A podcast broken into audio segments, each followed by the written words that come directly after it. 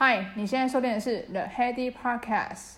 大家在一月份过得怎么样呢？已经接近农历新年，那我想要趁就是新的一年开始，跟大家分享一下我去年十二月参加多益心智实测的一些经验跟结果，帮大家整理一下多益在台湾的报名的费用、内容、新旧制的差异，然后回头看一下。台湾现在的目前国际的职缺，在台湾招聘的员工的英文的需求，例如 Google、乐天、台积电的英文需求是如何呢？最后，我要设定一个我的年度目标，我的年度目标要达到九百分。今年，那我会跟大家分享一下我会如何准备。年末的时候会再去做一下多益的测验，来 review 一下我准备的结果。如果有兴趣这些内容的话，请继续收听。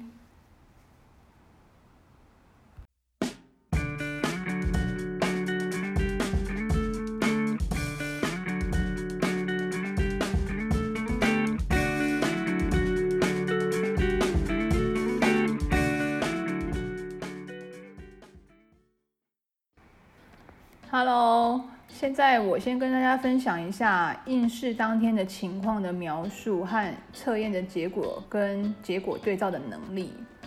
我是去年十二月报名多益的，那为什么会想要报名多益不是多福呢？因为毕竟多益是比较瞄准在职场英文的这个方面的实力，那多福是针对比如说你要去留学，你要需要更懂得更艰深的，例如法律啊、医疗啊、历史。这些更艰深的一些英文的全面的一些评估，那因为是工作的需求加上个人的兴趣，所以我就报名了多益。那多益测验就是我刚刚讲的是以职场的基准点的英语能力测验，每个月在台湾几乎都有一场考试可以报名。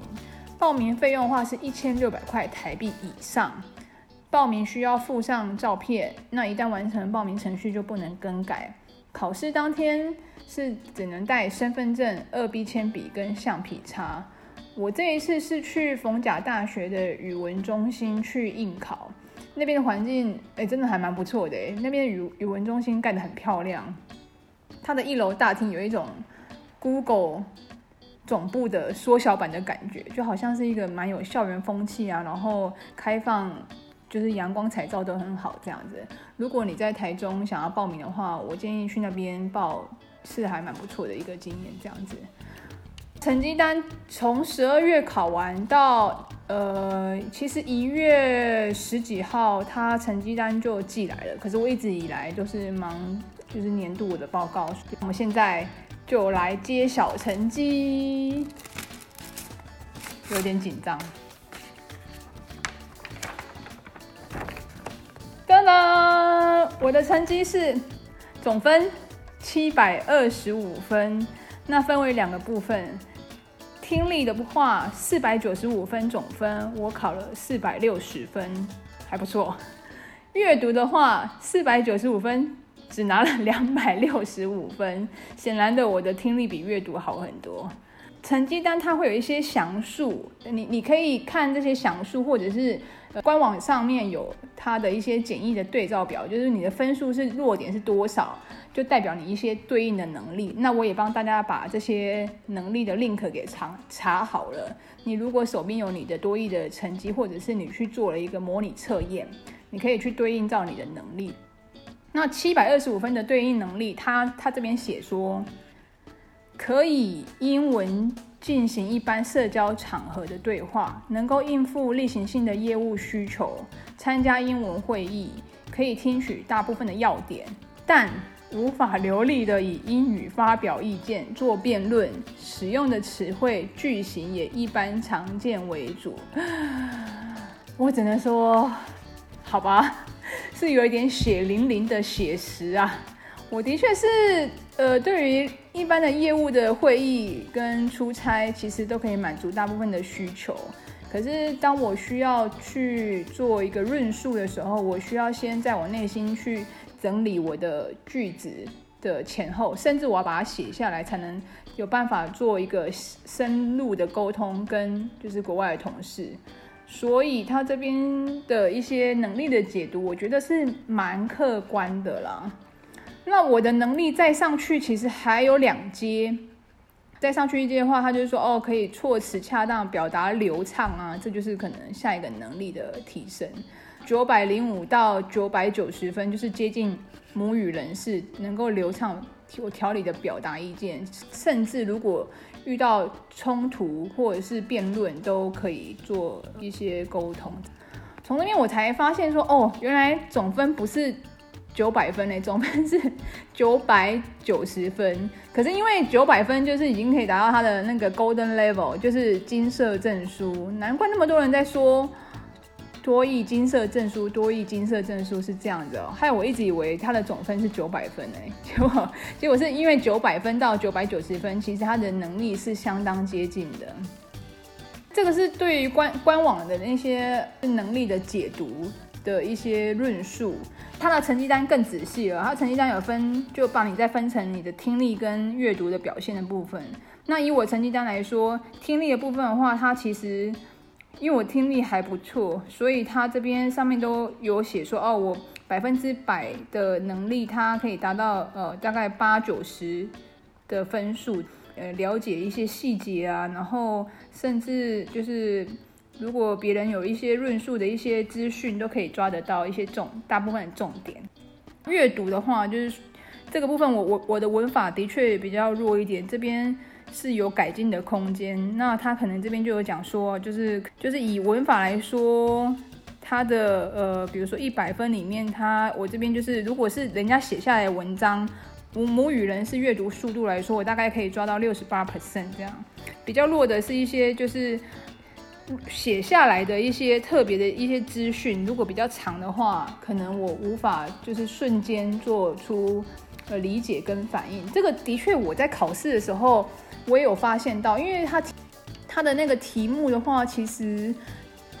题目的话总共是各一百题，就是听力跟阅读各一百题，因为听力跟阅读它这样子来做。评估的话，其实是把它评估的蛮仔细的。那这个是能力的测验的解读，那你也可以做模拟考去做一个就是回测。本来是想说，也就是给自己一点压力，所以就去报名了多益这样子，有第三方的认证也比较客观一点啦。而且听说模拟考的练练出来的分数会比你实际考的还要再低分一点点。他可能是想要让你有一些成就感，就在模拟的时候，就好像哎、好像得到大概没有这么高分，可是你他实际在测的时候，听人家分享经验是说，实际在考的分数会比模拟考稍微高一点。所以为了更精确的了解我自己英文程度，所以我还是去报名考了一次。进一步，现在跟大家分享多益在台湾报名的费用、内容、新旧制的差异。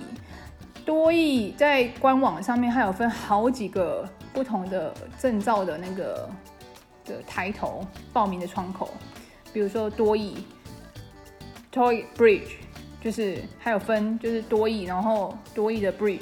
其实我看了很久，有一点模模糊糊，然后到最后还爬了很多文，到底差在哪里？哦，原来多益就是一般我们就是所谓全测的。比如商务人士啊，中高阶英英语人士去测量为主要的模拟的对象。TOEIC Bridge 它是设定给一些就是呃可能初阶英语能力的人去考的，初级到中低级。那我这次去考就是多一一般，那多一一般的话，它就又有分成细项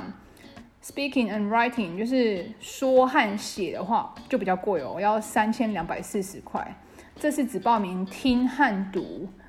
这样就一千六百块，那你也可以只报名说，就要两千两百四十块，就会有这些报名的级别的差异。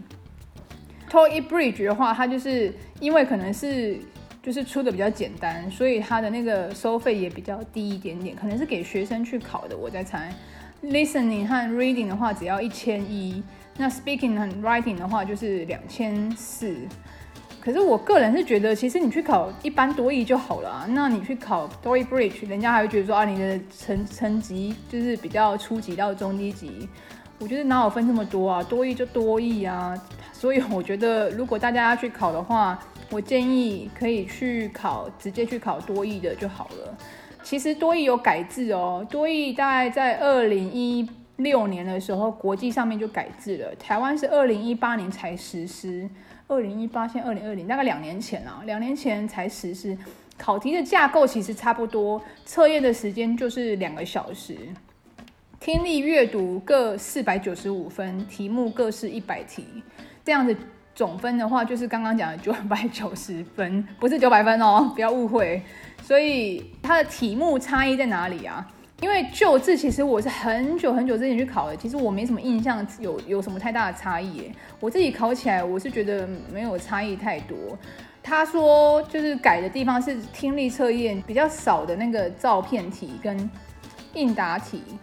增加比较多的。他有一些那个就是盲测，只有让你写答案，可是没有题目。就是本来是两个人在对话，可能会变成三个人在你的那个对话里面，然后要你去写出他的那个里面的内容的一些就是结果这样子。阅读的测验。减少了亚洲学生比较容易猜题的一些单句填空跟文法智慧，focus 在阅读能力的速度的表现，就是双篇文章改成多篇文章。像我这次也有感觉，就是说可能要略读三篇文章才有办法去答试题的群组。哦，那真的蛮吃重的。你要读完三篇，你会觉得哦天哪，就是。他读的你又不能猜题哦，因为他那个不会像以前一样，就是哦可以说哦，可能他的题目顺序是照呃你的阅读的前中后的事件去发生哦，去可以去看他的阅读的一些结果。官网是说难度差不多，可是出题方向有比较广，有比较靠近托福一点点的趋势，就是英文能力可以会再有提升一点点。这边就先简单跟大家分享到这里。明明听数字台湾谢金河他有讲到，就是说哦，台湾的英语能力其实已经输亚洲四小龙，这一点我我真的蛮惊讶的，就是我刚好考完多益，所以我对这些的资讯就比较敏感一点点。他有说乐天是日本公司嘛？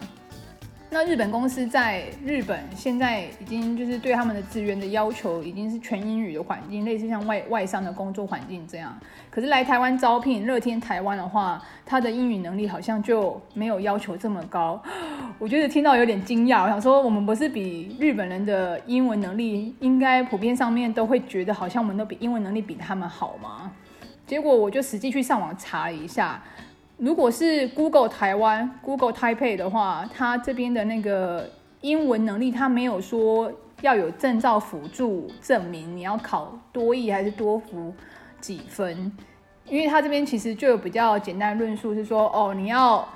写跟说是要 fluently，嗯，就是要非常的沟通无碍啊。那这个标准我觉得又比所谓的证照的分数。其实就是等于接近母语人士的沟通的需求，我个人是这么认为啊，因为他没有要求你要提供证照的分数的比对，可是他的工作能力有有写到说你必须要就是辨别无碍，就是在工作上面。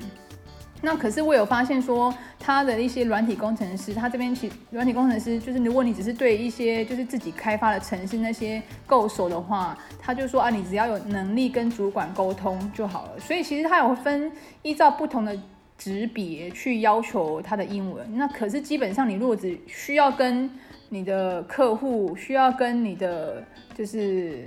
呃国外同事做沟通，不只是你对自己的职务的一些就是城市语言的撰写的话，都需要流利的英文能力。接下来讲到乐天，日商乐天，他这边在台湾的话，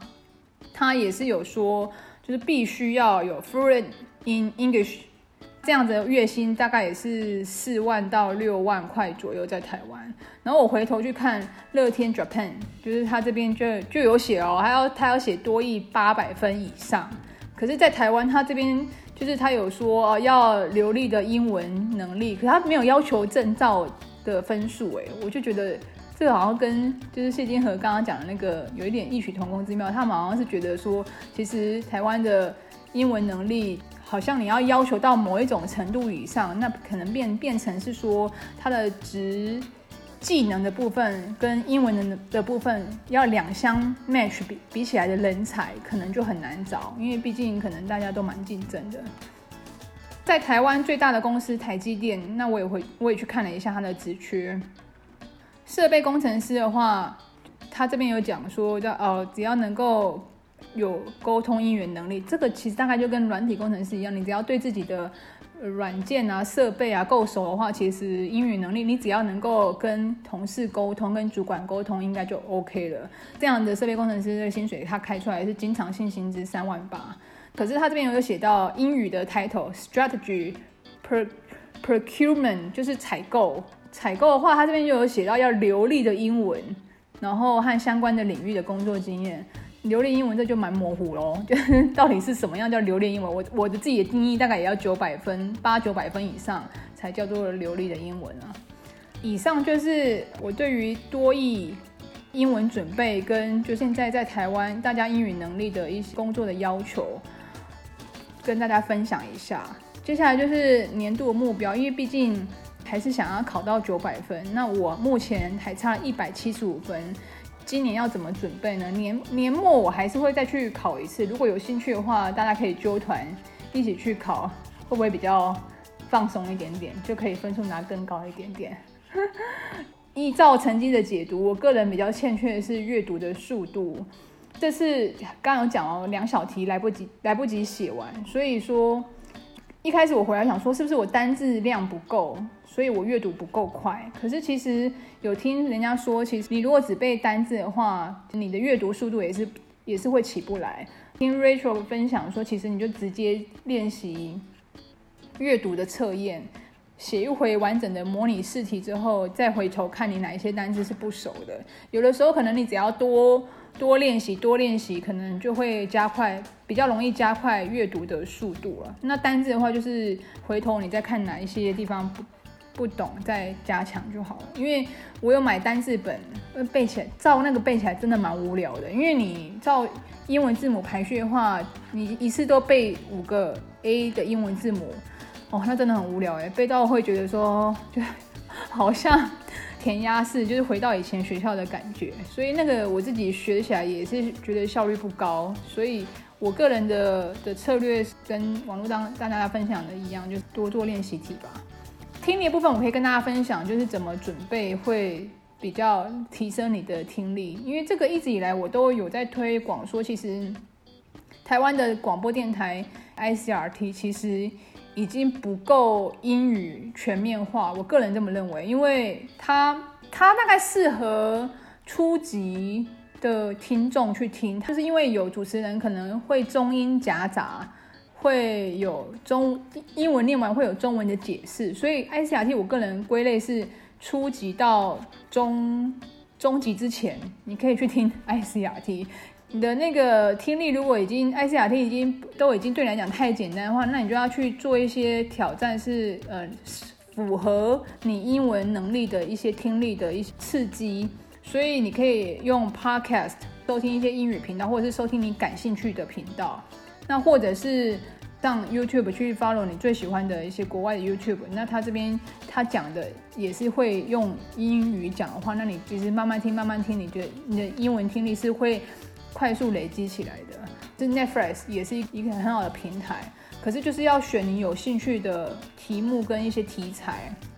这样的英文听力才有办有办法慢慢的累积起来。我个人是觉得这个真的也没办法太快，一天听一点，一天听一点，你久了你就会突然有一天发现说，哎，有听得比较懂蛮多的。我自己是有那个进展，就是一开始我是我是听也是一知半解，越听越听，就是他听不懂就放给他听。